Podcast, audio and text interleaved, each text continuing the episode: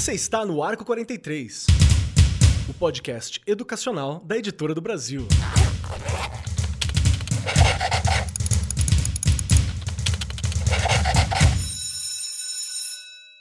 Saudações, saudações para você, meu querido professor, minha querida professora, você que está aqui com a gente na quarta temporada do Arco 43 Podcast. Sejam muito bem-vindos. Já começamos o papo no programa anterior com assuntos muito polêmicos envolvendo as mudanças que estão acontecendo atualmente no ensino médio, no mundo todo e por aí vai, no Brasil, na educação. A gente está sempre conversando. E hoje a gente vai falar sobre um dos pontos que eu acho que mais impacta a vida da educação como um todo, né? Porque a gente vai falar sobre a gestão dentro da escola, a gestão escolar, como que vai funcionar especificamente na rede pública com o novo ensino médio. Para começar a falar um pouquinho assim sobre o estado da arte, né? O que a gente vai conversar é que em 2022 nós ainda estamos em tempos pandêmicos, então para você aí de 2045, tem muito programa na pandemia aqui para você analisar, historiador do futuro, pode vir. E já virou meio que parte da nossa rotina várias das coisas que nós temos que tomar cuidados e protocolos dentro da escola. Máscara sempre presente, álcool em todas as salas, todo lugar tem que ter um álcool em gel colocado, aqueles tapetinhos, né, pra gente poder arrastar o pé, que é um tapetinho mais grosso, e por aí vai, sempre falando pra molecada, põe a máscara, né? Não precisa tirar a máscara para gritar, não tira a máscara para falar. A gente tá fazendo isso a todo momento. E vamos conversar sobre como que a gestão tá lidando com essa nova realidade E para você que está ouvindo, pode até pensar: ah, mas eu não sou gestor. Mas você participa da gestão da escola, sim. Se você é professor, se você é estudante, você participa da realidade daquilo. E muitas vezes pode tirar lições daqui, ou pode até nos ajudar nos comentários, ou interagindo com a gente, trazendo novas informações. E para me ajudar aqui, sentada à minha destra, está sempre ela, a gestora do meu coração, aquela que está aqui organizando a minha vida nesse podcast. Regiane Taveira, como você tá, minha querida? Amei, mas eu não tô organizando nem a minha vida mais. Porque eu acho, olha, acho que você já colocou aí muito bem, né? Os, gestor, os gestores das escolas, eles devem estar se sentindo como eu estou.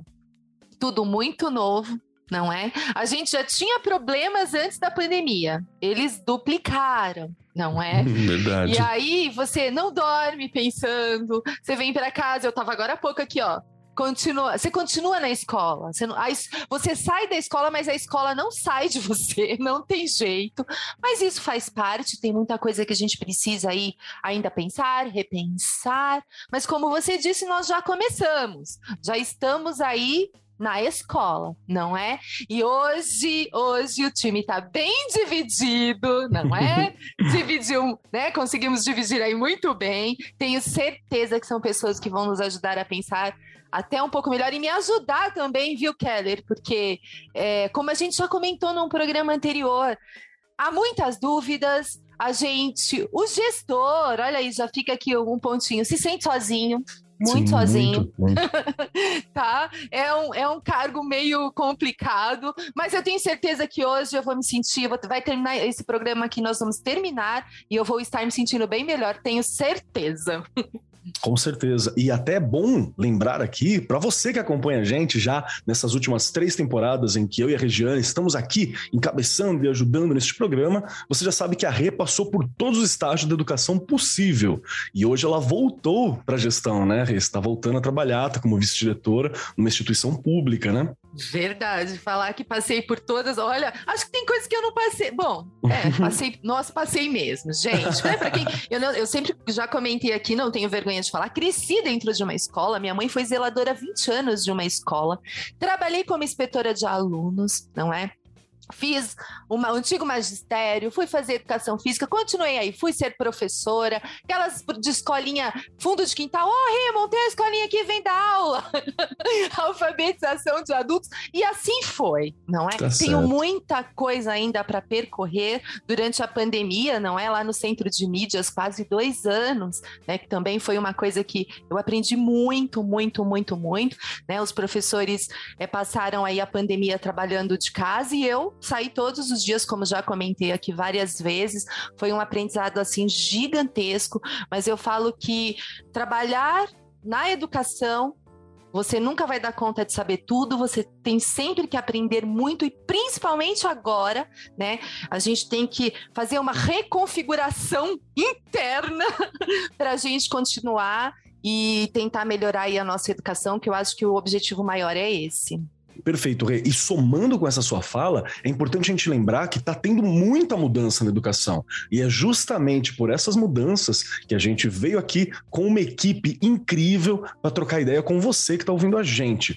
Estou aqui com dois convidados que são os responsáveis pela obra Novas Práticas para o Ensino Médio, focado em gestão, que participa do PNLD 2021, objeto 3 pela Editora do Brasil, que é um material que serve para ajudar você, gestor, a aproveitar isso, que o PNLD está criando material para gestores também. Isso é muito bacana aceitar, porque a gente precisa dessa ajuda. Então é uma forma de ajudar você, gestor, de ter um suporte para lidar com todas as mudanças que estão acontecendo, especificamente nas diretrizes educacionais também, trabalhando com essas mudanças do novo ensino médio. E junto com a gente aqui está ela, Francisca Paris, que é mestre em educação pela Universidade Federal de São Carlos, especialista em psicologia pela Universidade de São Paulo, graduada em pedagogia pela Faculdade Barão de Mauá, atuou como professora em todos os setores praticamente, educação infantil, ensino superior, foi orientadora educacional e coordenadora pedagógica de escolas públicas e também presidente do Conselho Municipal de Educação e Secretaria de Educação de Ribeirão Preto. E também, é claro, é autora de materiais didáticos e consultora pedagógica aqui, junto com a casa também, junto com a editora do Brasil. Seja muito bem-vinda, Francisca. Como é que estão as coisas por aí? Tá tudo bem contigo? Olá, Keller, olá, Rê, olá todo mundo aí da mesa. Tudo bem, graças a Deus, estamos caminhando aí, né? Com muita dificuldade, que realmente essa Sim. pandemia é um desafio, né? E é um desafio, sobretudo, para quem está na educação. Nós temos certezas das perdas que as crianças e os jovens tiveram em função da, da pandemia, perdas é, do ponto de vista mesmo do progresso, né? É, do desempenho do, do saber escolar, tá?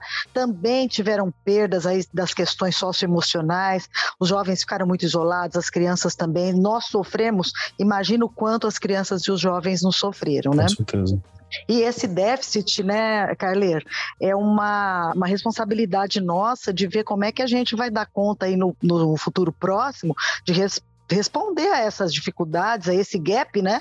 E tentar pôr a meninada para frente, né? E com certeza eu tenho muito claro para mim que a escola é um ambiente protetivo para a infância e juventude brasileira que é extremamente violentada dentro dos lares brasileiros em todos os sentidos, né? No sentido da negligência, uhum. no sentido da agressão psicológica, agressão física, agressão sexual. A escola é ambiente de proteção. Então, calcula você o quanto as crianças e os jovens brasileiros ficarão expostos a maiores agressões nesse momento da pandemia. Então, é um momento de muito enfrentamento, de um desafio enorme, né?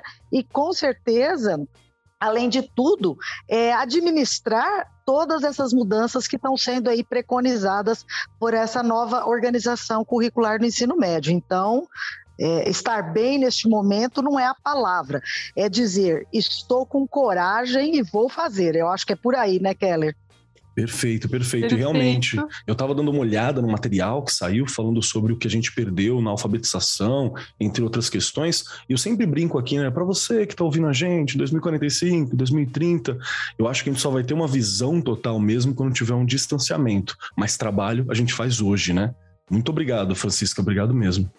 E vamos lá, também está junto com a gente aqui o Jacó dos Santos Biziac, que é doutor e mestre em estudos literários, graduado em letras pela Universidade Estadual Paulista, fez pesquisa e pós-doutorado na Universidade de São Paulo de Ribeirão Preto professor do Instituto Federal do Paraná, campus de Palmas, abraço para a galera do Paraná, e do Instituto Federal de São Paulo, no campus Sertãozinho. Já atuou como docente no curso de letras da Unesp e também participa e é autor de materiais didáticos e está aqui conversando com a gente hoje. Seja muito bem-vindo, Jacó. Como estão as coisas por aí, meu querido? Olá, poderosos, tudo bem? Esse aí, aí, é, é, é, Paraná, São Paulo, porque estamos em muitos lugares, né?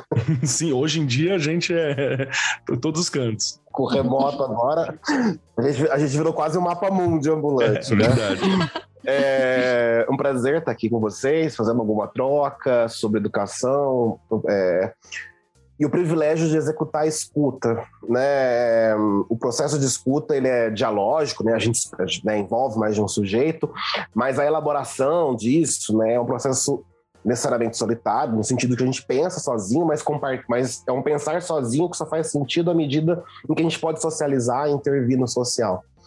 Né? E até pelas questões que vocês colocam, é, é importante pensar a educação nesse novo contexto, é, porque esse novo contexto, na verdade, ele acabou escancarando alguns limites da educação, que na verdade eles já existiam, eles já estavam produzindo efeitos, e que agora foram potencializados numa situação drástica, né? Então, da preparação para esse tipo de situação, e mais do que isso, né? Quer dizer, a questão das tecnologias, desse, dessa relação tensa e intensa entre tecnologia e educação, qual que é o limite, né? Qual que é o ponto da amizade saudável? Então, e ao mesmo tempo agora que a gente está né, caminhando aí para o retorno presencial, cada vez mais presente, nos, nos diferentes níveis de ensino, é um retorno muito grande da angústia. Quer dizer, disso que foi praticado nesses dois anos praticamente de educação remota, né, o que, que vai permanecer? E quando eu digo uma, uma angústia do retorno, isso eu tenho escutado muito em reuniões ou em assessorias e na clínica, né? Eu trabalho também com clínica psicanalítica. Esse retorno, essa angústia do retorno, do que desse do que se, porque se pode esperar tudo. Absolutamente tudo. É um novo né? mundo, né? Exato. Mas agora a gente pode esperar tudo, no entanto, é, munidos de um saber que a gente não tinha antes, né? De um saber de uma prática que agora a gente tem condições de pensar e fazer funcionar aí novos ou outros, não sei se novos, né? Outros sentidos para a educação. Perfeito, Jacó, bem lembrado. Muito obrigado por essas palavras logo no início, porque eu acho que são angústias que todos nós que estamos trabalhando na educação e voltando, a gente está passando, né? Primeira vez que você entra na sala e vê aquela sala cheia, você fica feliz e preocupado ao mesmo tempo, né? Você dá aquela olhada e fala, meu Deus, e agora? Mas agora a gente vai. Se alguém espirrar, então. É, aí barata voa, né? vamos lá, vamos lá. Então, para começar esse papo aqui, sempre começo com você, Regiane é. Taveira, a minha primeira vítima aqui. Sempre começo contigo. Eu vou te fazer uma pergunta que, de certa forma, quem acompanha a gente aqui já sabe e você já respondeu de muitas formas. Mas para você, que já atuou em vários segmentos, em vários momentos, em vários postos de trabalho na educação e já tem uma longa vivência como gestora. Então eu te pergunto, qual que é o papel do gestor na escola e na comunidade? Para que que serve um gestor? O que, que eu faço com o gestor? Bora lá. Olha, eu hoje vejo o gestor como um grande maestro. Não é a gente pensando em gestão democrática, que não é fácil, tá? Parece uma é. palavra tão simples, não é? Gestão democrática. Ela é linda, eu, eu tenho que, né, desse jeito mesmo, o caminho é esse, não é? Só que você, como um grande maestro, né? Primeiro, é gestor de onde?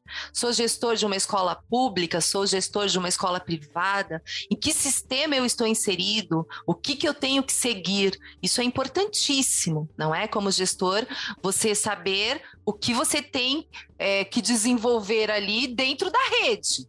Porque um gestor não é o dono da escola. Já passamos disso, não é? Eu lembro muito bem de ouvir várias vezes, né? Eu tenho quase 50 anos. Não, mas quem manda aqui sou eu. Não tem mais como você trabalhar desse jeito. Por isso que eu vejo como um grande maestro mesmo.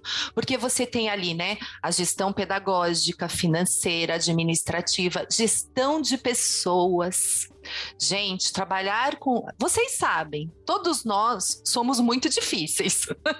então, você trabalhar com pessoas não é uma coisa tão simples. Não é, ah, eu, eu, eu consigo lidar com todo mundo. Não é assim também, não é? Você precisa sempre Ouvir, acho que o Jacó colocou muito bem aí. Eu gosto muito de ouvir os gestores. Como que você fez isso? Como que você resolveu isso? Como, sabe? E até profe os professores, os docentes ali da escola. Como que vocês resolveriam isso? Como que vocês, né, é, iriam fazer? De que forma? Pessoal da limpeza, gente não é? Olha como, assim, só um exemplo pequenininho de como as pessoas não estão acostumadas com gestão do, democrática, né? Você chama um setor para conversar e fala assim, gente, qual, o que é melhor para vocês? Como que vocês resolvem tal problema? Podem resolver tal, tal problema?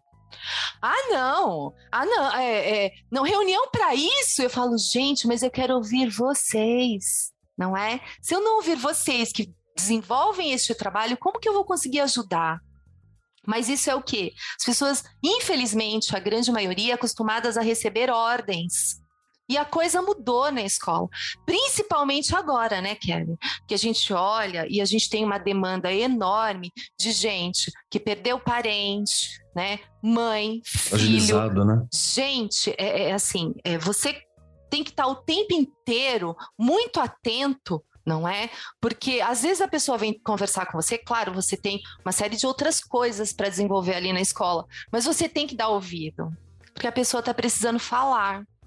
Então, eu, eu, sinto que neste primeiro momento, como gestora de escola, eu tô tendo que eu, eu, eu tenho que ouvir.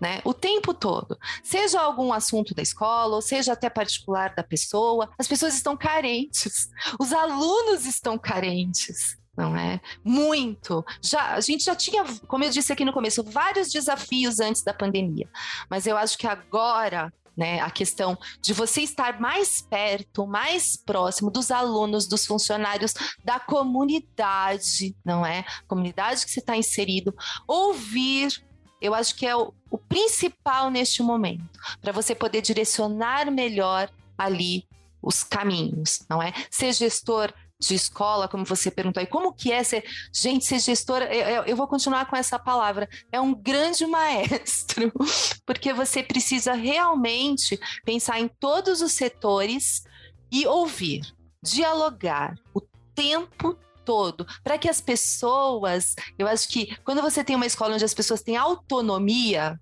e podem resolver os problemas sem a gente ficar, não, mas vamos falar com a diretora, vamos falar com o diretor, sabe assim, hey, olha, surgiu esse problema e a gente conseguiu resolver. Essa é uma escola que a gente consegue é, caminhar melhor. Bom, bom, muito obrigado, muito obrigado por essa visão de gestão. Que eu sei que o mundo mudou, mas ainda tem, né? Aqueles cantos onde fica uma visão de gestão que não está coerente com a época que a gente está vivendo, nem com os ideais que a gente quer trabalhar na educação. E eu, eu vou puxar isso para Francisca. Francisca, deixa eu te fazer uma pergunta. Assim, primeiro, né? Qual que é a visão de gestor que você, você pensa? como ideal ou como um modelo para a gente seguir, né, pelo papel que executa. E a outra questão que eu queria acrescentar também é por uma, é por uma coisa que a Rei acabou de falar, né, que ela falou que você precisa de uma gestão democrática. E a palavra ela é linda. E se tem uma coisa que a gente aprendeu também nos últimos anos, em meio à pandemia, em meio a toda a situação mundial que a gente está passando, é que a democracia ela é trabalhosa e ela é mais frágil do que a gente pensa. Então, eu tenho essa questão. O que é dentro da rede pública, né, que é o nosso assunto de pauta aqui hoje, o que é ser gestor dentro da rede pública? Muito boa pergunta, Keller eu acho que a gente tem muito mais discurso né, é, sobre a gestão democrática do que práticas de gestão democrática. Tá? Infelizmente, a gente ainda tem incorporado num modelo de gestão né, o administrador. E eu costumo dizer que às vezes os gestores de escola, eles têm um papel assim mais de zeladoria, sabe? Eu percebo isso, de ficar cuidando de prédio, de torneira que quebra, de banheiro que não funciona, como um zelador. E, e na verdade se perde a real função de um gestor, né? Não se é gestor, se está gestor, né? E se está gestor, é para ser democrático, né, sobretudo, é exercitar a concepção de que a escola se faz num coletivo, que não existe individualidades. A instituição escola ela é organizada a partir de sujeitos individuais, mas que, estando nela, né, se identificam a partir dela e aí você constitui um coletivo. E neste sentido, saber que na escola se institui, a partir deste coletivo, uma comunidade de aprendizagens. É um espaço onde todos aprendem, todos. Alunos aprendem, professores aprendem, funcionários que trabalham na administração escolar, na limpeza, na cozinha aprendem e o gestor também aprende. Ser gestor é, sobretudo, na minha visão, olhar para este coletivo e ser capaz de mobilizar o desejo das pessoas para os objetivos deste coletivo e Boa. ser capaz de engajar as pessoas nos objetivos estabelecidos neste coletivo para que todos possam caminhar em direção aos objetivos apresentados e colocados ali. Porque aí com certeza as pessoas vão vestir a camisa da escola, vão fazer parte da escola e fazendo parte, como a Rê falou muito bem, né, das decisões da escola, porque às vezes a gente acha que ser democrático, Keller, é chamar o pessoal e distribuir tarefa, né? Mas a tarefa ela é distribuída e deve ser feita como eu, gestor, desejo, como eu preconizo. E isso está tudo errado. As pessoas é, participam de uma gestão democrática onde elas têm poder de decisão sobre as metas, os objetivos, o plano escolar daquela escola. Né? Então, para mim, ser gestor, né, além de, como vocês muito bem colocaram, né, colocado, é, ser um maestro e ser capaz de ouvir, né? O, vou dizer assim, a, a, maior, vamos dizer, qualidade da comunicação de um gestor é saber ouvir, não é saber falar, é saber ouvir, é, sobretudo, mobilizar e engajar o coletivo em função dos objetivos estabelecidos no coletivo, para que todo mundo possa navegar nesta onda, né? E chegar aos objetivos que se deseja e que se planejou. Eu acho que é isso que é ser gestor. Muito bom, muito bom. Não, não dá para discordar, hein? Eu acho que é bem, é bem isso mesmo. E, e eu quero puxar também pro, pro Jacó. Jacó, eu queria entender também qual que é a tua visão de gestor. Eu acho que a gente está meio que unissono aqui, eu estou sentindo isso, que é muito legal. Apesar de que é mais fácil falar sobre do que agir no dia a dia, né? Como a gente conversou um pouquinho antes sobre as dificuldades do gestor. Mas para você, eu queria puxar também uma questão que qual que é o, o, o, papel do gestor também no sentido da missão da escola? Porque a escola tem uma função. E é uma função muito abrangente, especificamente no Brasil. Se engana quem fala que a escola é só para dar cultura, né? Eu já ouvi gente falando assim, escola é para dar cultura, para dar uma formação básica. A gente já começou esse papo com você levantando todas as questões emocionais que a gente tem com a escola, né? Todas as questões que a gente ainda está lidando com isso. A Francisca falando sobre toda a questão de segurança né, que, a, que a escola proporciona. Então, qual que é a missão da escola e qual que é o papel do gestor em desenvolver essa missão? Bom, aí vamos, eu vou tentar ir por partes para organizar aqui o, o caos da minha cabeça. É, quando a gente fala assim da escola como responsável por formar num sentido cultural, para começar que a gente tem uma palavra perigosa que é extremamente guarda-chuva, que é cultura, porque muita coisa pode significar e muita coisa conflitante sobre cultura, né? Quando minha mãe fala, minha avó falava assim, ah, eu gosto de fulano porque ele tem muita cultura, né? Aí tá no sentido até elitista, né? No sentido de segregação. É. Algo que o valoriza, não algo, tem, não algo que é de todos. Porque ao dizer isso, ela já se distinguia, eu não tenho. Né? Então, falar da escola como portadora de cultura ou transmissora de cultura fazia sentido numa escola pré-democrática. Né? Quando somente, por exemplo, uma, uma, certa elite frequentava e ela não ia receber a cultura, ela ia receber a cultura consumida por aquela elite, que era a cultura que era escolhida mediante padrões de valor, de excelência e de influência, inclusive estrangeira, né? É, tanto que, por exemplo, a nossa universidade, né, a USP, na sua instalação, o modelo dela foi o modelo francês. Né? Isso diz muita coisa sobre esse momento de instalação da universidade e da educação e o debate, né? E é muito interessante porque o debate sobre educação democrática no Brasil começa pela educação básica, não pela universidade. Porque pensar em democracia na educação é pensar justamente educação básica, para daí se chegar à universidade, porque se pensa assim que talvez democratizando o processo educativo, a gente entre aspas, naturalmente estaria preparado para reivindicar mais espaço na universidade, que é um pouco do que vem acontecendo hoje, essas marolas, assim, para defender mais espaço, de todo tipo de espaço na universidade pública, tanto que as cotas elas vão se desdobrando, inclusive. Né? Mas aí pensando em democracia, acho que o gestor tem que pensar primeiro assim que é, democracia, a palavra democracia é um lugar de disputa, porque assim como cultura, né, há, há compreensões diferentes sobre democracia. É, no sentido assim, que os sujeitos trazem, não quer dizer que aquilo está correto. Né? Porque, como você disse, uma coisa é eu querer ser democrático quando aquilo também me convém, aquilo. E quando, agora, o, desafio, a Lani Brum fala muito sobre isso é, no último livro dela. É, a, o desafio é ser democrático quando isso significa eu precisar diminuir algum privilégio meu. Ou socializar algum privilégio meu. Aí é outra coisa para discutir democracia. E isso é ainda mais poderoso no espaço público, porque o espaço público ele é necessariamente um espaço de disputa, ele precisa ser, né? Porque ele é o espaço do, do, do da discussão. Se, a discussão não pode escolher no espaço, não pode acontecer democraticamente no espaço público, ela não vai acontecer em lugar nenhum. Não é à toa que os maiores símbolos das grandes movimentações sociais, elas acontecem na tomada do espaço público. Quando você pega as representações da Revolução Francesa, os quadros, estão todos no espaço público. A tomada de Bastilha, porque é isso. É a população que não pode aparecer naquele espaço, de repente começa a aparecer. Então, é, pensar, eu acho, né, o papel do gestor né? Acho que a gente pode pensar primeiro em papéis, porque é uma raiz, né? Em que papéis vão se conectando, mas um mediador, talvez, né, dessas relações democráticas. E, e isso exige uma escuta muito afinada, inclusive para entender um pouco do desejo das pessoas que estão envolvidas né, nesse processo de construir uma educação pública e democrática.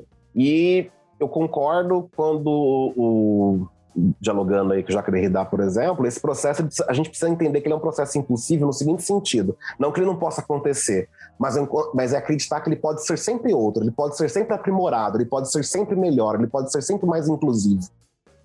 Quer dizer, ah, chegou num ponto aqui tá ótimo, é isso aqui, é super não. democrático, porque a sociedade se transforma, ela se desloca historicamente. Sim, a gente né? tem que manter, né? Uma luta contínua mesmo, uma construção contínua, né? E esse é um dos desafios do gestor na escola pública, principalmente quando ele fica muitos anos no cargo, ele se dá conta dessas movimentações, dessas transformações do público. E não só quando algum problema aparece, mas na escuta, inclusive pela escuta sensível, você pode antecipar questões que lá na frente podem ser problemáticas. Quer dizer, que, que essa turma. E quando eu falo assim, não precisa nem virar uma geração. Às vezes, no mesmo ano, você pega um segundo ano, um primeiro ano, eles têm. Ou dois, duas turmas de segundo ano, elas têm compreensões diferentes, e aquilo pode dar um conflito. A gente vai atuar para resolver né? Para atuar ali no, no, nesse bem público, que todos, né, todos participam. E se engana quem acha que escola pública ela é assunto só para quem está nela. Né? É, como, é como a gente discute SUS, por exemplo, né? A escola pública é a referência para toda a estrutura, né? Não é só o postinho da vila. É, e tipo, vou me engajar nessa situação porque é, é minha cara. Não, você vai se engajar na educação pública e na saúde pública porque o seu corpo é público, ele não é percebido só por você, ele é percebido por uma coletividade. Uhum. Senão a gente constrói um sentido de democracia que é assim: a democracia que me convém. Não. É. É, não é democracia, né? Acho que, é acho que é uma, uma ótima questão para levantar. E só uma, um caso anedótico, bem rápido, uma questão que eu estou enfrentando numa das escolas que eu trabalho hoje, né, na, na escola pública que eu trabalho, é que a comunidade passou por mudanças porque o Brasil mudou, a gente está numa situação de crise, então teve um empobrecimento da população, né, uma perda de capital, uhum. e isso já refletiu dentro da escola. Então era uma escola onde a gente, a gente separava cadernos para doar. Hoje a gente tem que separar três vezes aquela quantidade de cadernos que era separado antes. Só que demorou um pouquinho para a escola perceber. Então, chegou, a gente percebeu na hora que você entrava na sala e que você via que estava faltando alguns materiais, que tinha alguma dificuldade. Então, a gente teve que adequar. E, e a gente só conseguiu adequar na hora que você parou para ouvir, para perceber. E ouvir não é só conversar, né? Ouvir é ter um olho aberto e conversar com a comunidade também, é com tudo que está em volta. E aí eu quero puxar para você, Rê. Faz sentido esse olhar que a gente está tendo aqui Nossa, fase. E você me fez lembrar de uma outra coisa, Keller, né? Eu lembro de você comentar, se eu não me engano, foi no finalzinho do ano, num dos programas, a questão de repensar a merenda na escola, numa das escolas que você trabalhava. Porque, né, eles estavam todos é, comendo mais, não é? depois que voltaram para a escola e que o recreio não dava o tempo de intervalo ali não tinha não dava tempo suficiente para eles se alimentarem direito e que foi necessário repensar neste momento Olha só, né? E olha, e olha o olhar dessa gestão também, porque a gente tem o tempo todo a gente tem que olhar tudo mesmo, não é? E isso me chamou muita atenção quando a gente estava aqui conversando agora, que parece que é uma coisa tão simples, não é uma coisa tão importante. Eu tenho percebido o que na minha escola? Indo muito mais merenda do que a gente fornecia. E uma coisa bem legal que hoje a, a né, a, eu falo a tia, a tia da cozinha, não adianta, né, gente?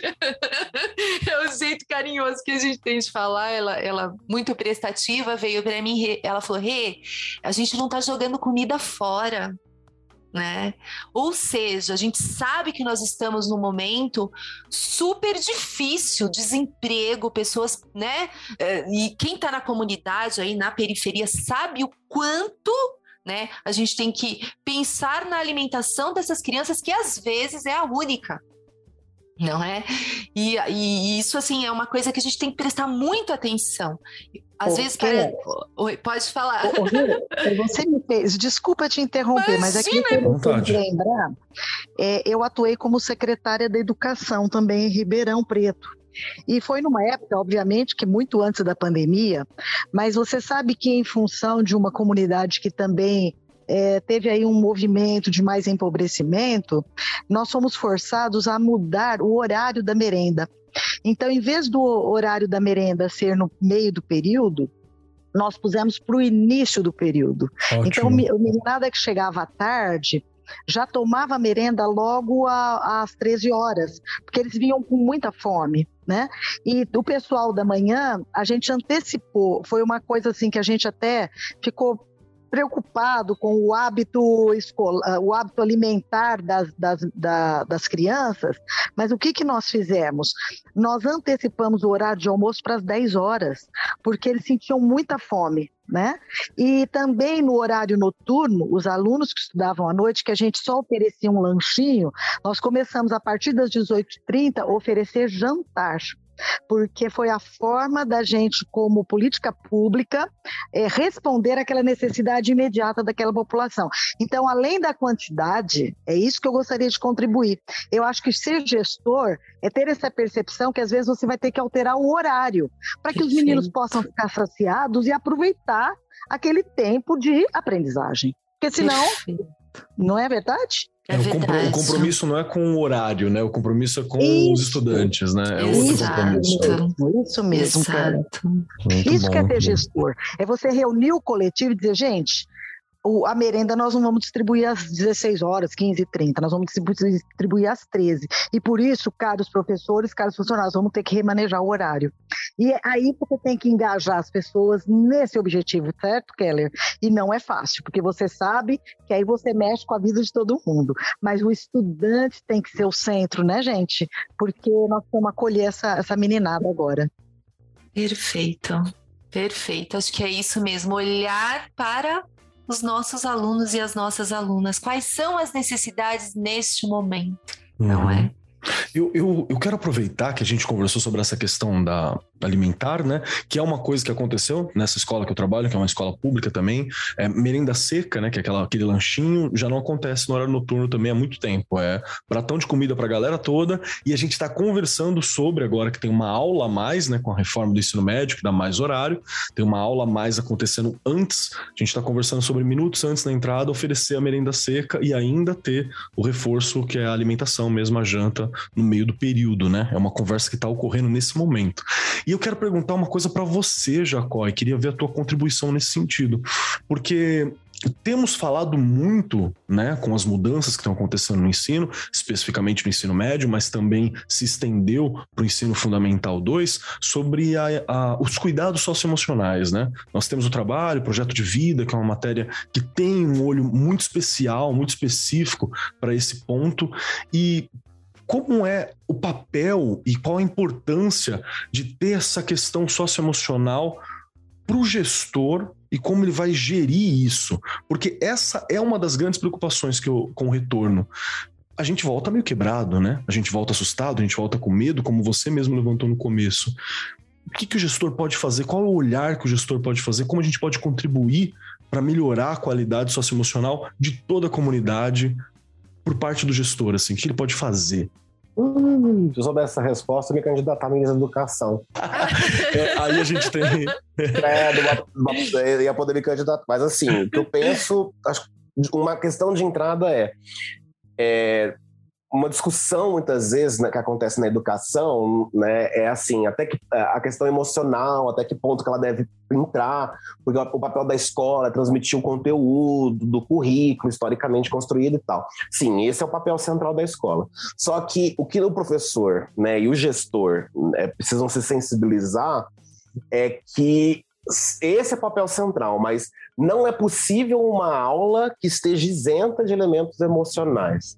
O que eu quero dizer com isso? Boa. Porque querer tirá-los já é um trabalho de emoção. Já Boa. é uma construção de um efeito. E de como eu estou produzindo possibilidades daquele aluno se relacionar com aquilo.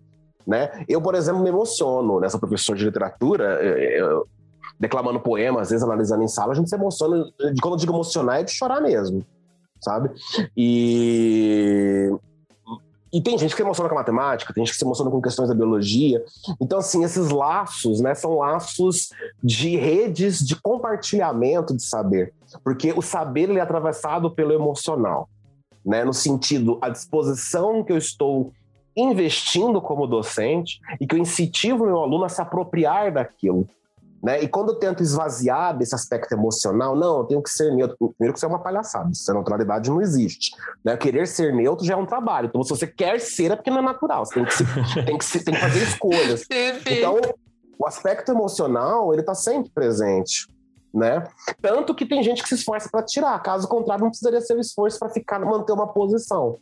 Então, ao mesmo tempo, esse emocional, a gente tem que tomar. Bom, não tem como a gente desvincular o trabalho pedagógico da questão emocional. Acho que isso é uma questão de entrada. E a partir disso, tomar cuidado para não esvaziar o que a gente está entendendo por emocional. No sentido assim, limitar a satisfação ou ao tratamento de questões imediatas. Mas, por exemplo, aquele aluno né, que passa uma que vive numa, numa escola, que estuda numa escola de periferia, que vai se apropriar de um conteúdo de história, por exemplo.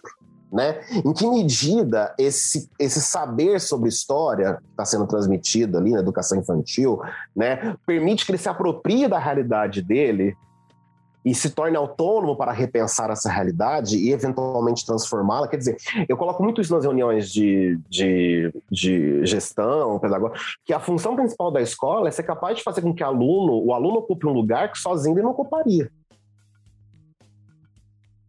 Isso é o trabalho do saber, não deixá-lo que ele fique na mesma condição. E isso envolve a questão emocional, não quer dizer que a gente tem que fazer o aluno chorar na aula, aquela emoção do chorar, que isso é um reducionismo. Né? Eu acho que é uma emoção no sentido do aluno se satisfazer com aquele abastecimento do que ele recebe e se sentir satisfeito e pronto para intervir. Se isso não é uma emoção, eu não sei o que é. Show, show. Perfeito. Não, não, há, não, há, não há um roteiro fácil, né? A gente está sempre falando isso aqui no programa também. É mais uma posição que a gente precisa ter, né? É mais Sim. um olhar do que um, um, uma receita, né? Não existe essa receita. Existe. Nossa, muito bom, muito bom. Eu... Inclusive nessas. Desculpa, só, vontade, não, por favor. Me agora, que eu tô medo de perder, porque eu, minha cabeça Sim. funciona, depois daqui a pouco eu esqueço. Inclusive, quando foi falar de, de distribuição, né, de, de, de, é, discutir conjuntamente o que vai ser feito, nesse, nessa responsabilização do sujeito, vem cá, você também é responsável, porque todos somos, não é porque você é.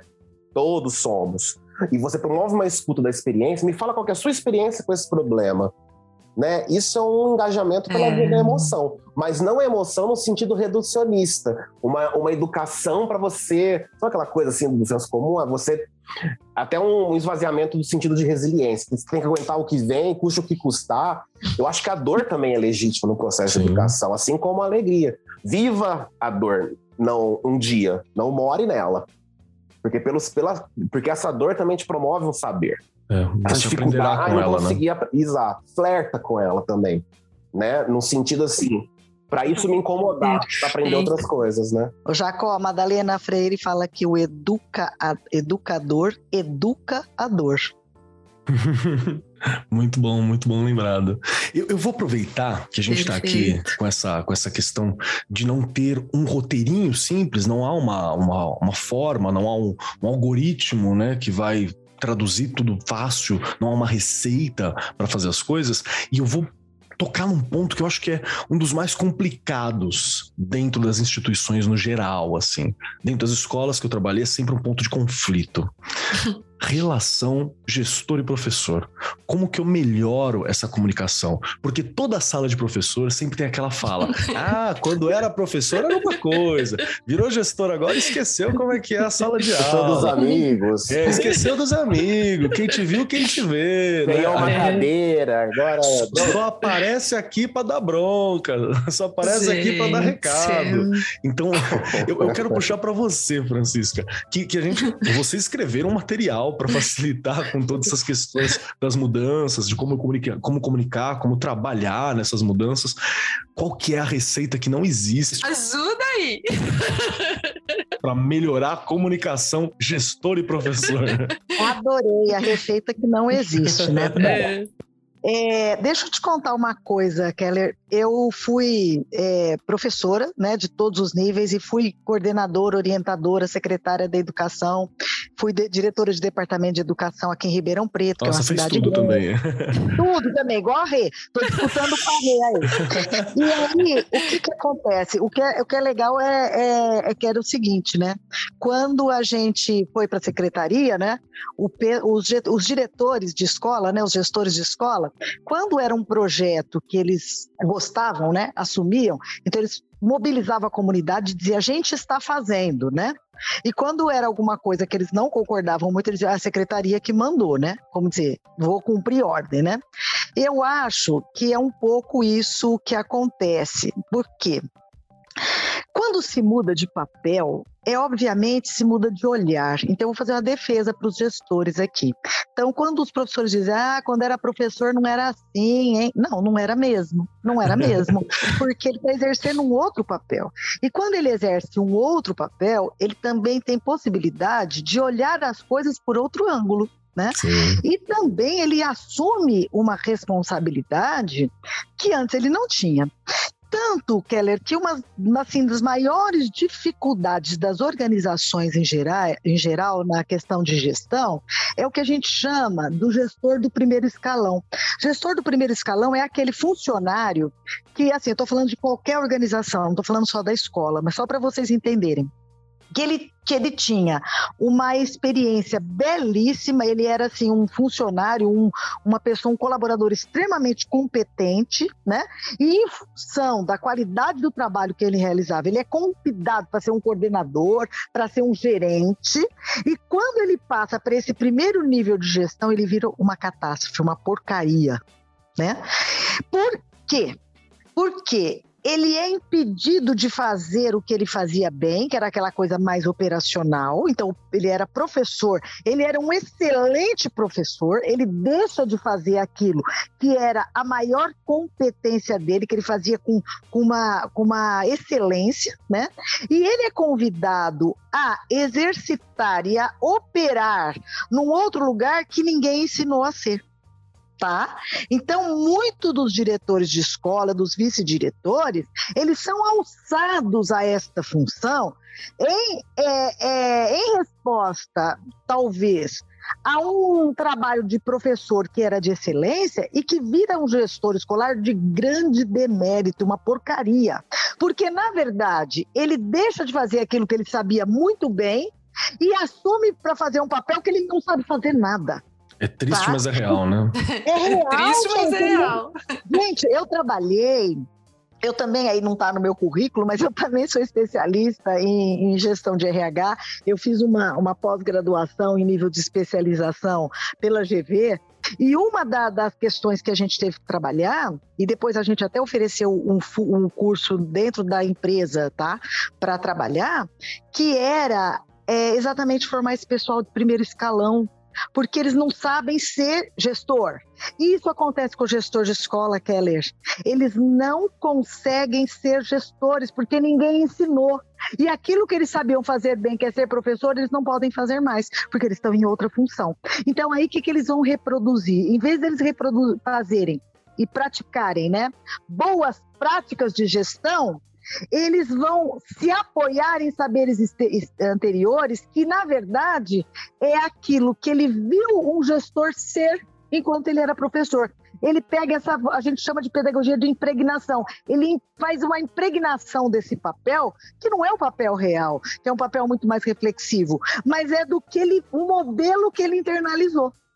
Então, por isso que ele chega na sala dos professores e o pessoal fala, não faz mais nada. Quando uhum. era professor, chegava atrasado, agora fica cobrando a gente de horário. é verdade, é verdade. É? Exatamente é? essas frases, inclusive. Por quê? Porque para você cobrar o pessoal de horário, sabendo que você tinha esse problema quando era professor, você vai ter que usar uma outra estratégia que não é ir lá e cobrar e mostrar o braço batendo no relógio. Porque isso não vai dar certo. O pessoal vai falar mal, vai rir por trás fazer piadinha e não vai mudar. Então, o que, que ele tinha que fazer? É conseguir conversar com os professores se cumprir o horário é importante ou não, e que papel tem os professores com os alunos quando esses chegam atrasados. E começar a estabelecer uma reflexão por aí. Uma e construção, né? É, e assumir a minha culpa. Dizer, gente, eu também cheguei muito atrasado. Né? Eu também é, tinha essa prática e eu acho que não é muito legal. E eu queria saber se a gente pode fazer de outro jeito, porque senão não vai virar não, Keller. Mas é, é exatamente isso. Porque hum, o gestor ele está exercendo outro papel, então ele tem que ser diferente, ele tem que ter outro procedimento, porque é outro papel na escola, e porque este outro papel que ele foi colocado, ele não aprendeu como fazer, e, na verdade, ele reproduz alguma coisa que ele viu como modelo quando era professor. Tá? Então, eu acho que é assim, claro que esse não é o diagnóstico único, absolutamente. Eu estou dizendo que geralmente pode ter acontecido isso. Exato, cada escola tem uma particularidade, também tem que ficar atento a essas questões, né? Mas no geral, eu vejo isso também como muito recorrente, muito recorrente. E Jacó, deixa eu perguntar para ti também, é, qual que é a receita que não existe, assim, para facilitar essas relações? A gente falou sobre ouvir, né? Falou sobre ter uma estratégia de construção, ao invés de ser só chegar impondo. Acho que é legal também o gestor participar da vida do professor, sentar na mesa do café para tomar café, não para dar bronca dar recado, né? Tem uma, uma construção ali também. Para você, o que, que, seria assim uma, uma dica de postura, uma dica de olhar também que pode facilitar nessa coisa espinhosa da comunicação com o professor? É tanta coisa, né? Até porque tô, tô, pensando assim, como falar algo que seja aproveitável e não o caos, né? Porque é muita coisa. é, inclusive, eu tô. É, né, o, o, o, professor que fala do outro, do colega, né? Que foi virou diretor, gestor, enfim. É, é a mesma coisa perguntar para o cara que é professor: você dá, você dá aula como você era aluno? A mesma postura você tinha? Não, obviamente que não. Eu falei, então, porque são posições diferentes. Né? Se a gente não é capaz de entender isso. E principalmente assim, entender que talvez, talvez, não sempre, sem generalizar, para aquele sujeito estar naquela posição também existe um, um, um existem questões para ele, inclusive de ordem emocional. Né? Então, assim, é, é, é interessante como a gente às vezes espera uma empatia, como se a empatia fosse um direito. Empatia é um trabalho, eu trabalho para merecer também. Porque eu, eu pratico isso. Né? A felicidade é um direito. Não, a felicidade a gente trabalha. Não no sentido meritocrático, pelo amor de Deus. Eu me engajo na minha felicidade. Eu não fico esperando né, a porta do destino me abrir e falar, olha aqui. Né? Quando eu trabalhei com gestão, que eu fui chefe de ação pedagógica do Instituto Federal do Paraná, E, então eu trabalhava com, uma, com a maior equipe, né, do maior setor, na verdade, que havia os pedagogos, os técnicos, as ações educacionais, assistentes sociais, psicólogos e os é, monitores de alunos, né, que cuidavam ali da ordem e tal. Uma das coisas que eu percebi que ali faltava, e foi um dos trabalhos que a gente precisou fazer, foi resgatar o organograma da instituição. Quer dizer, como que é, para além da hierarquia, mas qual que é o papel de cada um, Nossa, afinal de muito contas? bom isso, esclarecer o papel. Muito bom mesmo, bem Então, lembrado. eu trouxe o organograma como ele estava no PPP, porque a gente não pode se esquecer que o PPP, ele é um... Pouquíssima gente trabalhando na escola pública, às vezes, Sim, sabe do que é o sim. PPP, acha o PPP um saco, só que, gente, todo o papel democrático começa na construção do PPP. E às vezes o professor, eu já trabalhei com professores, né? Porque eu trabalhei na, na, na, na revisão do PPP do IFPR e agora no passado do, do IFESP, Sertãozinho. É, muitos professores, quando a gente discute, por exemplo, corrente teórica que vai embasar o PPP, né? Corrente teórica pedagógica. É, vai ser construtivista, pedagogia histórico-crítica, enfim. E hoje no Instituto Federal é histórico-crítico. Mas, ah, mas isso aí me limita, isso aí me amarra. Não, pelo contrário. O PPP é uma conquista pós-ditadura para que as escolas pudessem livremente escolher com qual corrente pedagógica elas vão trabalhar, a partir da discussão entre todos os públicos da escola, incluindo o externo, porque é na comunidade externa que o trabalho chega. É de onde ele sai, porque é de onde eu saio para trabalhar e onde eu volto para colher, inclusive, questões que são produzidas ali. É o plano do real, né? É ali que a Exato. coisa acontece. Exato. Então, com, lá no Instituto, uma coisa que, pela minha experiência, foi muito interessante foi perceber, inclusive, que alguns fluxos de trabalho não estavam estabelecidos. De onde vai para. Quer dizer, o aluno tem uma questão social.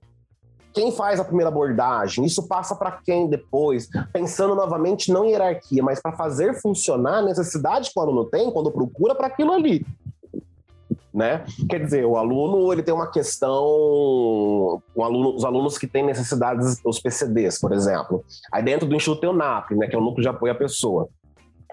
E então ela vai procurar isso daí, mas assim, ela procura ali primeiro quem, depois passa para quem, para conseguir aquilo ali. Porque uma aluna, como aconteceu com a gente, ela tinha, ela tinha perda muito grande de motricidade numa das pernas. E a turma de letras ficava no segundo andar, quer dizer, para ela era inacessível naquele momento. Então, como muda a sala? Quer dizer, o diretor vem e manda mudar? Não, tem, você engaja as pessoas, inclusive para elas saberem que aquela aluna existe. Que o público dele não é homogêneo, que tem aluno com espectro de autismo, que tem aluno com dificuldade de locomoção, com perda de visão, porque às vezes chega no final do ano, faz, faz alguma discussão sobre as turmas, inclusive no ensino superior, mas também no infantil, no fundamental e tudo mais. E às vezes o, aluno- o professor nem sabia que tinha um aluno naquela condição ali dentro, né? É, Isso acontece ou- muito. Ah, o muito. aluno, o aluno vai faltar e procura o professor. Não, tem um, tem um fluxo dentro da instituição para ele comunicar essa falta. Não só por uma questão burocrática, mas porque a escola precisa saber que aquele aluno não está e por que, que ele não está indo.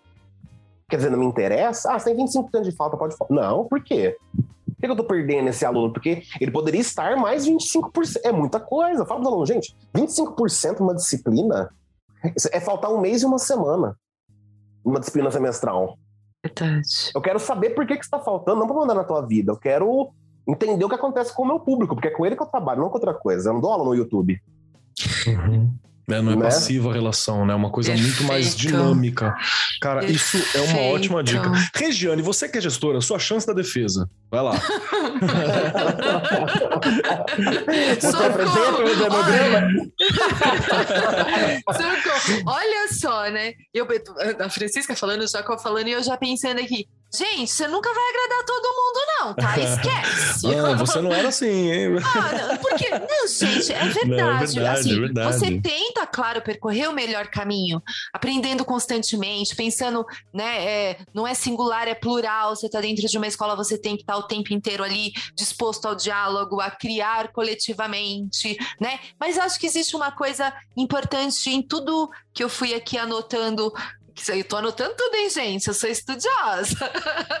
Ainda bem que eu preparei um Google Forms aqui depois avaliar. Eu gosto disso, vai lá. É, mudar quando necessário, né, gente? Porque a gente, o tempo todo, a gente a gente precisa, na hora que tem, tem momentos que vai olhar e falar, eu preciso mudar. Não tem como. Enquanto gestor, você estiver vivo, você muda, né? Faz sim, parte. Né? Você não pode ficar engessado e falar, não, é desse jeito. Não. Se você está vendo que a coisa não está funcionando, que você não está conseguindo, você precisa mudar né? O PPP, como Jacó lembrou muito bem, fazer parte realmente aí, né? É um documento democrático da escola e que as pessoas deixam na gaveta. Não é, não pode. Tem que fazer parte ali, né, constante do que a gente vai desenvolver na escola, tem que estar tá neste documento. E assim, quando eu digo não, você não vai agradar a todos, é porque eu já vi gestores maravilhosos e as pessoas falavam, porque infelizmente, e agora lá vem a Regiane, né, que a escola, gente, você trabalhar ali, as pessoas começam a confundir um pouco com um pedacinho da sua casa. E eu sempre brinco Muito. e falo assim, gente, aqui é o lugar de trabalho, não é? Não é, a, não é a sua casa, não é. Existe uma certa confusão. E eu ainda não consegui, acho que precisa de um trabalho científico para entender isso, né? Porque as pessoas, elas, elas é, na verdade, é assim. É, não, eu não vou fazer isso, mas por que, que eu tenho que fazer isso? Como é que eu vou fazer isso? É tanta coisa, coisas que são tão pequenas, não é? Quem está na realidade ali todo dia dentro da escola sabe que é, é coisas pequenas que podem ser resolvidas rapidamente por eles mesmos se transforma num negócio gigantesco, não é? Tava falando da organização, né? É, questão mesmo de eu acho que atendimento ao aluno, à aluna e à comunidade, gente, né? Os pais vão ali na secretaria da escola, eu já vi muito isso. Ah, eu preciso ser atendido agora porque eu estou em horário. Não, eu não posso te atender agora, não. Olha o horário de funcionamento aí. Gente, vamos lembrar, eu acho que isso é importante. Eu sei que às vezes há um número reduzido na escola de funcionários, mas a secretaria de uma escola é tão simples, ela funciona do horário que abre ao horário que fecha. A gente que organiza horários ali de fechamento, não é? Então, se um pai chega desesperado para ser atendido, eu tenho que atender. É? é minha obrigação atender. Então, são coisas que eu falo que são pequenas e que aí acaba ficando gigante, mas que é o que eu falo, você nunca vai agradar todo mundo. Sim, você tem sim. que tentar a melhor forma, claro. Mas acho que a, tanto a Francisca quanto o Jacó colocou aqui, quem, quem que tem que ser bem atendido lá na escola e que tem que estar tá feliz na escola? Os alunos, Perfeito. eu pergunto muito. Eu participo do horário da entrada, do horário da saída, tanto do período da manhã é, é, o período da tarde que eu pego só duas vezes na semana a saída. Mas eu pergunto para eles: como é que vocês estão se sentindo? Está bem? Sabe, vira e mexe, eu vou perguntando, eles são pequenos, né? De primeiro a quinto ano, mas eu quero ouvir, eu quero saber como eles estão se sentindo ali na escola. Acho que isso é importante. Perfeito, Rei. Acho que tem esse lado humano que é muito importante que o diretor tenha esse olhar para não deixar a coisa que é a burocracia toda, né, travar a estrutura. Isso não é uma, um ponto legal para a gente ter. Mas vamos lá. Eu quero convidar vocês agora para a gente refletir sobre uma questão que está dando o que falar dentro das instituições escolares públicas, né? Que é as mudanças que a gente está tendo com o novo ensino médio. Só para trazer o estado da arte para o pessoal, Aconteceu o novo ensino médio, que deu aumento da carga horária dos estudantes, a adoção de uma nova base comum curricular que os estados estão adaptando para suas realidades estatais. Acho que a essa altura do campeonato, a maioria dos estados já deve ter as suas versões, né? São Paulo fez há, algum tempo também, e tem a escolha dos itinerários formativos, tem um novo horário, uma aula a mais aqui no caso de São Paulo, algumas aulas diferentes. Então mudou muito a realidade escolar, mudou muito aquele mapa da escola que a gente está tão acostumado. E tem isso também que ela é difícil, né? O quanto a gente se acostuma, como é lidar com essas mudanças, tem muita coisa acontecendo. E aí eu tenho uma questão importante que como é que os gestores estão fazendo para se adequar a essas novas diretrizes educacionais? Porque lei veio, toma lei, você tem até tal tempo para acontecer. E as formações, a gente sempre sente que elas são, são muito corridas, né? Que a gente não consegue entender 100%, ou que parece uma formação que funciona num papel, mas aí a realidade é diferente. Na verdade, pode ser só nós que não entendemos. Enfim, uma confusão muitas vezes presente. E que, por não estar tá claro, a gente acaba não se engajando com o processo da mudança ou acaba tentando voltar para aquela realidade que não é mais nossa, mas era um local, um local mais cômodo. Então, como que está sendo trabalhada essas mudanças no novo ensino médio? Francisca, socorro, como é que a gente faz com essa nova mudança? Bom, é, existe assim muitas dúvidas, né, por uhum. parte de gestores, professores, muitas dúvidas, muitas, né? E o que que acontece é que é o seguinte, se a gente olhar o texto legal, né, da lei que propõe a reforma para o ensino médio, ela é tão aberta, tão aberta, tão aberta, que assim, de última instância, de forma muito grosseira, né, eu vou dizer que a escola pode fazer o que quer. Claro que não é isso, mas só para a gente entender de tão aberta que ela é. Né? Isso é verdade. Só, não é? Só que aí a gente entra na estrutura das secretarias de educação dos estados, que é o ente que mais cuida do ensino médio, vamos dizer assim, né? Que tem o maior número de escolas de ensino médio. E aí existem todas as questões de estrutura, questões burocráticas, questões funcionais. Então você tem o ideal, né? Que a lei preconiza, que é aquele aluno que pode. Até eu vi outro dia uma propaganda do Ministério da Educação, eu falei, ainda brinquei, falei para meu marido: quem vê essa propaganda pensar que é verdade, que está dizendo que legal, agora no novo ensino médio a gente vai poder escolher o que quer estudar. Isso é muito ilusório, porque a escola não está oferecendo tantos itinerários assim para que o menino possa escolher o que ele quer, né? Ele, ah, não, mas então ele vai mudar de escola, sim, ele vai mudar de escola e vai andar 20 quilômetros para outra escola, como é que é isso, né? Claro que não é, vai acabar fazendo aquilo ali que ele não gosta mesmo, vamos tá, né? Então tem o ideal, né, Keller, e o real como é que os diretores estão lidando com isso, tá? Eu estou vendo, pela minha experiência, que estão lidando com muita dificuldade, Sim. muita dificuldade para adequar isso. Só que eu não acho isso ruim, porque como você falou, é muita mudança. E a gente tem que ter uma clareza, quem é gestor escolar hoje, que vai cometer muitos erros. Vai cometer. Mas se os erros for é, na direção de estar tentando acertar, não tem problema. Porque diante de alguma coisa que é muito nova, como você colocou, muito outra, né? Diferente daquilo que a gente fazia. E que a gente, como gestor, não tem todas as respostas das secretarias, tá? É, de repente, na urgência, a gente erra. Mas Perrenot vai nos dizer, né, que é um tempo que a gente tem que agir na urgência e na incerteza certeza. Então, esta é uma das competências fundamentais para o gestor: tomar a decisão na incerteza. E é tempo de incerteza, Keller, tá? O que, que eu sempre sugiro? Quanto mais gente estiver pensando sobre uma coisa, menos chance a gente tem que errar, ou a gente erra menos, né? Então, é, não ser aquele gestor que vai querer resolver no peito alguma coisa sozinho, porque aí você vai ser responsabilizado pela decisão errada que tomar, talvez. Vamos voltar no que eu já falei. Chama o coletivo, coloca em discussão, tenta achar a melhor saída, porque aí a turma, né, vai estar tá com você, que é líder ali, que é diretor, que é coordenador, que é líder de secretaria, para fazer a documentação, às vezes, e você vai ter menos chance de errar. Sim. E se errar, os outros vão ser mais compadecidos, porque sabe que fizeram parte que você tentou melhor. Não foi autocrática, é né, a decisão. É, exato. Para que isso, né, Keller?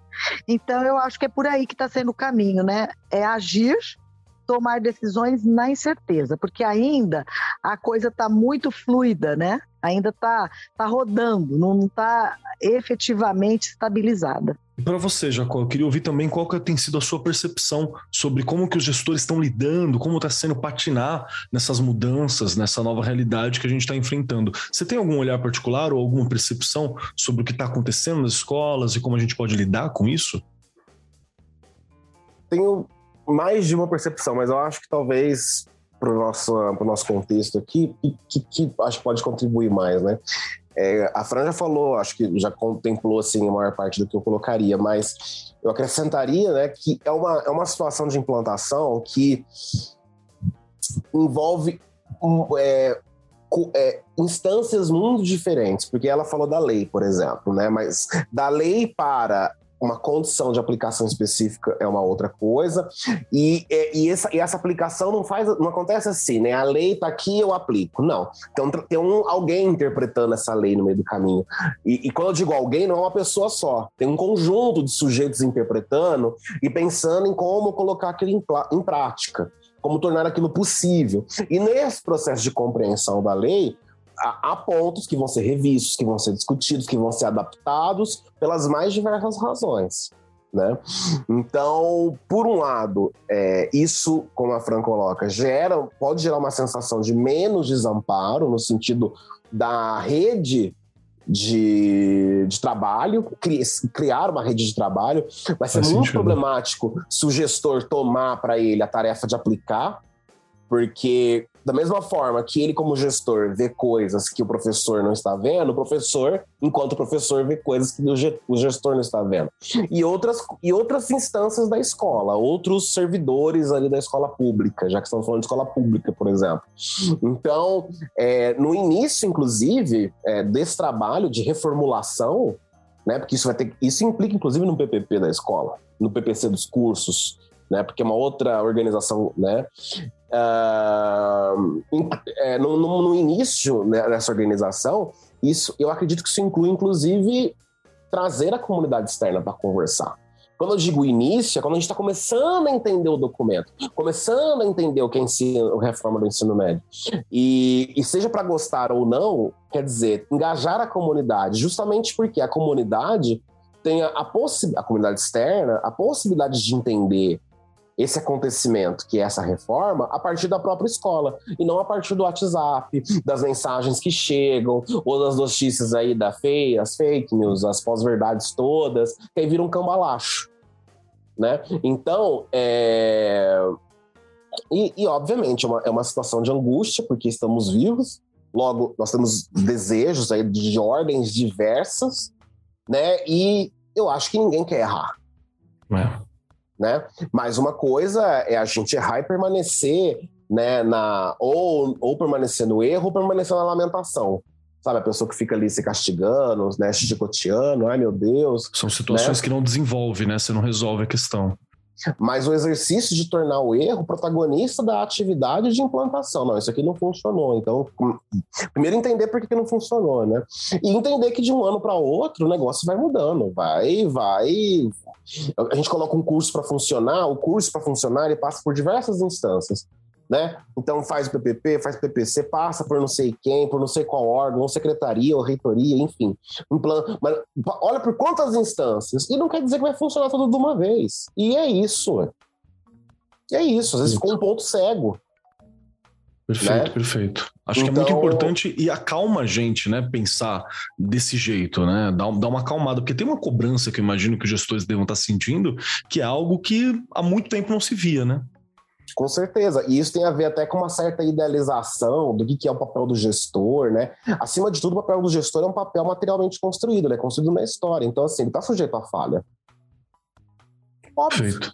Camões demorou 30 anos para escrever os Lusíadas. Ele não sentou assim, ah, não tem o que fazer, deixa eu escrever aí 8.816 versos, não tem todos os decassos, não tem o que fazer, deixa eu fazer isso aqui, né? Então, assim, mas a questão é o engajamento. Claro que não é uma questão só de boa vontade, né? Buscar forma. Ah, a escola precisa de uma formação externa? Vamos buscar essa formação externa. Ah, não tem como trazer professor, não tem verba, mas tem muita coisa boa na internet disponível para poder assistir junto, socializar e estudar junto. Né? Opa! Inclusive, é, né, na minha experiência com, na, na CEPAI, que era essa, essa sessão, mensalmente a gente se reunia para estudar. Eu, a gente, eu, eu propus para a sessão que a gente estudasse juntos. Então, cada semana era um profissional que trazia um texto da área dele. Uma semana era um assistente social, uma semana era um pedagogo. Textos que eles achavam que eram importantes para explicar o que, que um assistente social faz, afinal de contas, na escola. Né? E para contribuir com a, o funcionamento daquela instituição. Então, é, a gente precisa, e, e eu acho que só funciona se o gestor trouxer isso como algo fixo e programado no calendário dele.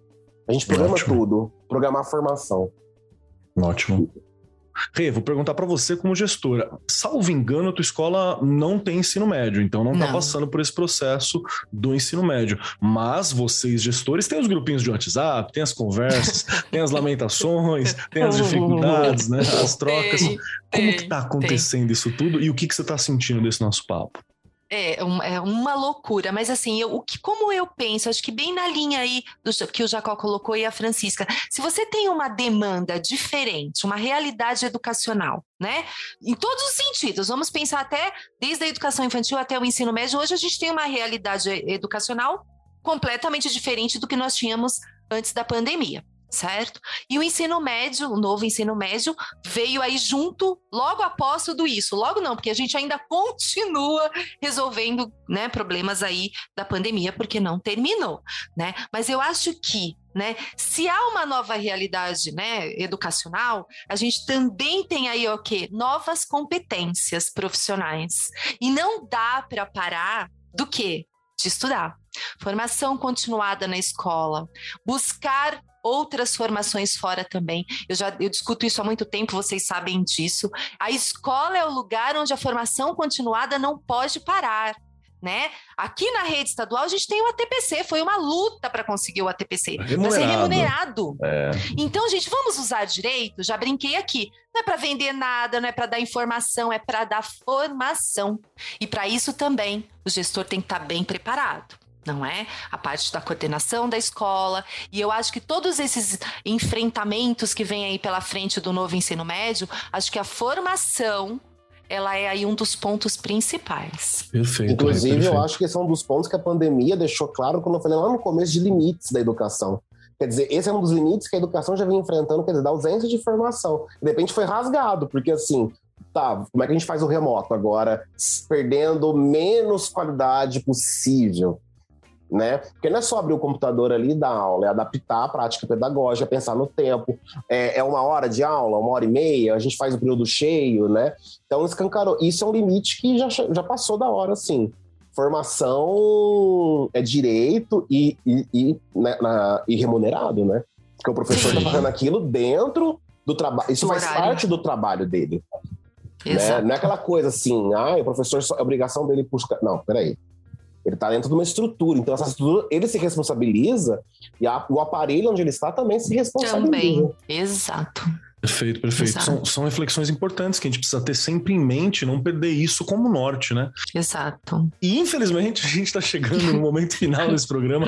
Eu sinto que tem muita coisa para conversar e faz todo sentido a, a gente ter muita coisa para conversar. Afinal, estamos com o Jacó e com a Francisca, que foram os responsáveis pela obra Novas Práticas para o Ensino Médio, Gestão, focado na gestão, dando todo esse embasamento, dando novas ideias, dando posturas, dando dicas práticas de como trabalhar com essas questões todas, né? Quem quiser encontrar a obra por aí ou encontrar mais informações, o nome é esse mesmo: Novas Práticas para o Ensino Médio, dois pontinhos, gestão, que participa do PNLD 2021, objeto 3, pela editora do Brasil. Lá tem muito mais informações que desenvolvem essa conversa aqui e aprofunda, permitindo que você que está ouvindo a gente, se for um gestor, ou você, professor, compartilhe com o seu gestor esses dados, esse livro, essas informações, para facilitar nesse momento momento de tantas mudanças. Então é um material que tem essa ideia de dar esse apoio e continuar essa discussão. Eu espero muito ter a chance de voltar a sentar com você, Jacó, sentar com você, Francisca, para a gente poder continuar e abordar outros pontos dessa discussão toda, porque para mim esse papo foi bem uma introdução. E caminhando para esse momento final, já quero avisá-los que estão aqui com a gente, nos momentos finais desse programa nós temos uma prova, não é o, o Forms avaliando o bate-papo, o Jacó falou, mas tem que, para poder sair daqui, para poder cestar, você tem que responder a três questões. E para dar um tempo para os nossos convidados pensar, as três questões serão feitas para você, Regiane Taveira. oh, primeira questão. Olha lá, estudou mesmo, né? Só você anotou Ah, graças a Deus que ele falou seu nome. então, assustou, né? Dá uma assustada. Dá uma assustada. Meus alunos sofrem com a minha, com a minha pressão. Oh, meu Deus. As três questões, Regiane Taveira. Primeira, você gostou do programa? Segunda, como que a gente te encontra? Como é que a gente sabe mais sobre o seu trabalho? E terceira questão, que não é uma questão, é uma dica, um pedacinho, um conselho, uma frase, uma música, uma série, um pedacinho de Regiane Taveira para ficar ecoando comigo, conosco e com os nossos ouvintes ao longo da semana. Vai lá, Rê, Bora lá. Adorei. Olha o tempo. Quando você fala, nossa, a gente já tá aqui terminando, eu já fico. Falo, gente, mas já? Não é? Uma delícia. Aprendi muito com você, Keller, com a Francisca, com o Jacó. Muito obrigada. Né? É o que eu falei. É bom saber que a gente realmente não tem receita para tudo e que a gente tá aí tentando fazer o melhor. Tentando, não, a gente tá fazendo o melhor. Não é? E que tem que fazer mesmo, não é? Faz parte, adorei o programa. Estou aí, estou aqui no Arco 43, estou no Instagram, no Facebook, né? E lá na escola. estou lá na escola. E hoje eu vou deixar um filme pra gente aí, para né, os educadores. Eu já assisti umas duas vezes. O Menino que Descobriu o Vento. Né? Que mostra aí que a educação é o caminho Aliás, o principal caminho para a gente mudar o mundo, eu acho que a gente, como gestor, a gente fica às vezes, ah, que, que livro que eu leio, o que, que eu vou ler? Fica uma coisa mais leve aí, né? Para a gente pensar um pouquinho em educação com outro olhar. Porque a gente, eu falo que a gente não muda as pessoas, né? A gente muda o jeito de olhar para as pessoas. Muito bom, muito bom. Rê, obrigado novamente por sempre estar aqui comigo, por sempre estar tirando minhas dúvidas, sempre estar trazendo esse outro olhar que eu ainda não tenho, nunca conquistei o olhar de gestão, espero conseguir um dia e você Ai. é sempre uma inspiração. Muito obrigado. Obrigada, eu. E vamos lá, Francisca Paris, minha querida Francisca, as três questões, as temidas três questões para você. Primeira questão, se você gostou do programa. Segunda questão, como a gente encontra o seu trabalho, como é que a gente sabe mais da Francisca? Francisca. E terceira questão, que não é uma questão, é um conselho, uma dica, uma indicação, alguma coisinha que seja um pedacinho da Francisca para ficar com a gente ao longo da semana. Eita, Kelly, gostei demais, né? Uma, um, um, espaço muito interessante que provocou assim em mim muitas reflexões, né? E me fez assim pensar muito, né? Então eu gosto muito assim de me sentir é, incomodada com alguma coisa, porque aí eu vou buscar, eu vou pensar. E algumas coisas que foram aqui levantadas por Regiane, Jacó, me fizeram assim, me provocaram. Então eu fiquei extremamente feliz, adorei o programa e achei que foi pouco tempo, porque eu achei que a gente ia falar de um livro, um livro interativo, só de vivências, para os gestores a fazer, ter uma aplicabilidade no dia a dia e não falamos nada, precisamos marcar outro, né, Keller? Com Vamos, certeza. com certeza né? Ah, então adorei, gostei demais. E o que que eu vou deixar? Eu fiquei pensando aqui enquanto a Regiane falava, meu Deus, o que que eu vou falar? Ela falou de um filme tão lindo, que é belíssimo esse filme, né? É, e é um filme de uma história real, eu, eu tive a oportunidade de assistir. Aí eu me lembrei de Paulinho da Viola, então eu vou deixar Paulinho da Viola para vocês. Ele diz assim: vem raiando um novo dia. É preciso estar atento, que muda a força dos ventos. Mas quem sabe remar não se importa. O importante é fazer um samba novo sem rasgar a velha fantasia. Eu acho que é isso, sabe, Keller? Nesse tempo de implantação do novo ensino médio. Não vamos achar que todas as nossas práticas estavam erradas, estavam antigas e são jogadas fora. O bom gestor vai fazer um samba novo, mas não vai rasgar a velha fantasia. Muito bom, muito bom. Muito obrigado, Francisca. Obrigado pela sensibilidade, obrigado pelo olhar, obrigado por ter construído um material tão bacana para apoiar, para dar uma ajuda para os gestores no momento em que eles mais precisam, né? Que é ao longo dessa implementação, que já deveria ter ocorrido 100%, mas a gente vai ter um tempo de adaptação ainda. Obrigado por ter separado esse tempo para estar tá aqui com a gente, viu? Valeu mesmo. E vamos lá para você, Jacó dos Santos Biziac, meu querido Jacó. Já deu tempo de pensar aí para as três questões? Ah, já, tá já pronto? Elaborando. Vou repetir para você. Primeira delas, se você gostou do programa. Segunda, aonde a gente te acha? E terceira questão, o que, que você deixa conosco ao longo da semana? Ah, eu, bom, gente, eu amo falar, né? Acho que você vê que eu falo muito, eu falo até com a boca anestesiada no dentista. Então imagina se aqui eu não ia falar. Mas Estou muito feliz pela, pela possibilidade de escuta, de diálogo e, enfim, é, há certas formulações que elas só saem ou elas só acontecem em situações bem específicas, né? Então, muito obrigado pelo espaço, pela divulgação. Um, sobre encontrar o trabalho, tem acho que o Instagram, que é uma plataforma né, é, que a gente posta um pouco de cada coisa, então que é jacó.biziac, né? Uh, Jacó com B, né? Jacob.biziak, B-I-Z-I-A-K. Para quem tiver interesse em algo mais acadêmico, eventualmente está escutando, materiais que a gente que eu construo, tem uma rede social acadêmica, né? academia.edu. Lá também tem o meu perfil com todos os materiais que eu já produzi, né? Assim, é, científicos, né? Artigos, livros, Uh, os materiais didáticos não, porque tem uma, é, é outra seara de divulgação. Mas ali a parte científica, caso alguém tenha interesse. E aí eu fiquei pensando, porque tem tanta coisa para falar, mas é, uma coisa que me provocou agora nesse final, que foi, a, eu acredito muito na associação livre. Né, veio, veio, veio e, enfim, não pensar muito porque veio. Tem uma música do Cazuza chama Poema, né, que ela é muito bonita, e que ele fala que, na verdade, as situações de desamparo, né, nos desamparam porque elas nos infantilizam. Essa coisa do desamparo, do medo, não saber reagir, parece que a gente é, gera até um desejo assim de retornar uma coisa assim de acolhimento, de querer ser acolhido, né, para poder deixar de sentir aquele desamparo. E nessa música o eu lírico diz, né, que hoje tive um pesadelo e levantei atento a tempo. Eu acordei com medo e procurei no escuro alguém com seu carinho e lembrei de um tempo, que é esse momento de desamparo. Porque o passado me traz uma lembrança do tempo que eu era criança e o medo era motivo de choro, desculpa para um abraço ou um consolo. E a virada, que é isso que a gente quer. Hoje eu acordei com medo, mas não chorei, nem reclamei abrigo. Do escuro eu vi o infinito sem presente, passado ou futuro. Senti um abraço forte, já não era medo, era uma coisa sua que ficou em mim e não tem fim. De repente a gente, isso é muito bonito. De repente a gente vê que perdeu ou está perdendo alguma coisa.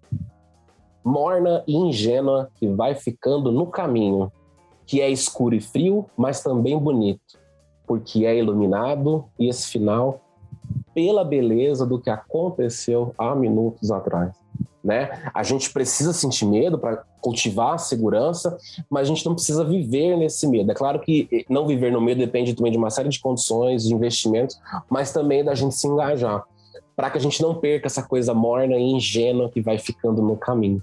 Né? Então, é, agradeço a escuta novamente e até uma próxima aí para a gente falar aí qualquer coisa, me chama aí que a gente conversa. Muito obrigado, Jacó. Obrigado pela, pela, sensibilidade, obrigado pela participação, obrigado pela fala, obrigado por estar compartilhando com a gente, atentando tanto para essas questões internas nossas, que muitas vezes, por ser trabalho, a gente acaba deixando meio de lado essas sensações, né, que são tão importantes e que nos fazem humanos no fim das contas. Obrigado demais. E vamos lá, chegando na minha vez, então. Eu adorei o papo, tem muita coisa pra gente conversar ainda. Produção, pode marcar mais um dia pra gente conversar, pra gente trocar mais umas ideias que vale muito a pena. Acho que tem muito pra gente compartilhar. E quem quiser me encontrar por aí, arroba Marcos Keller na maioria dos lugares, Keller K-I, 2 L's e R, e arroba Covold Keller lá no Instagram, que como o Jacó falou, tem um pouquinho de tudo lá, né? Então, fica à vontade, não se assuste e seja bem-vindo. No mais, a indicação. Eu vou ter duas indicações, eu vou roubar. Eu tenho roubado de vez em quando aqui, né? Falar duas indicações em vez de uma só. A primeira é para você ir na sua barra de busca do seu navegador favorito, vai lá e digita Arco 43 Ensino Médio que você vai ter uma série de outras conversas que a gente falou aqui que bateu lá no ensino médio, como o Arco 4325, antes de mim da Regiane, falando como tornar o ensino médio mais atrativo, garantir algumas outras mudanças ali. Você tem diversos outros programas, como o Arco 43109, falando sobre o novo ensino médio, a Revolução dos Bichos, né? No material né, literário que saiu aqui, junto com a editora do Brasil tem o Arco 43 32, que foi a primeira participação minha e da Rê juntos como hosts aqui do programa, falando sobre a reforma do ensino médio, ainda quando ela não tinha 100% sido colocado. Então você tem ali uma linha do tempo para pensar, para dar uma olhada, para entender um pouco mais sobre o processo do que aconteceu e perceber que não veio de súbito, né? E uma frase que eu quero deixar também, para dar uma pacificada nos nossos corações, é que todos possamos lembrar que tudo é beta. Beta é uma palavra que se usa no meio digital para falar quando as coisas ainda estão tá em período de teste. Tudo é beta, gente. Vamos fazer o melhor, vamos seguir, vamos tentar e vamos para cima. Mas lembrar que vai ter erros. O importante é corrigi-los no meio desse percurso, né? Muito obrigado por tudo, vocês que estão aqui comigo nessa mesa. Muito obrigado por você que está ouvindo a gente. Aproveite esse material aqui, compartilha, passa para o seu gestor, passa para o seu coordenador, passa para o colega professor, que a gente faz esse material para ajudar a construir uma educação melhor, a educação que a gente quer para o futuro. No mais, eu sou Marcos Keller e até semana que vem. Este programa foi apresentado por Marcos Keller e Regiane Taveira. Gravação e edição Agência Bowie. Produzido pelo Departamento de Marketing da Editora do Brasil. Gerência de Marketing Helena Poças Leitão. Coordenação de Marketing Lívia Garcia. Siga-nos nas redes sociais: facebook.com barra Editora do Brasil, twitter.com barra Editora do Brasil, instagram.com barra Editora do Brasil underline oficial e youtube.com barra Editora do Brasil. As opiniões expressas no programa são de responsabilidade dos respectivos convidados e não expressam necessariamente a opinião da Editora do Brasil ou de seus colaboradores.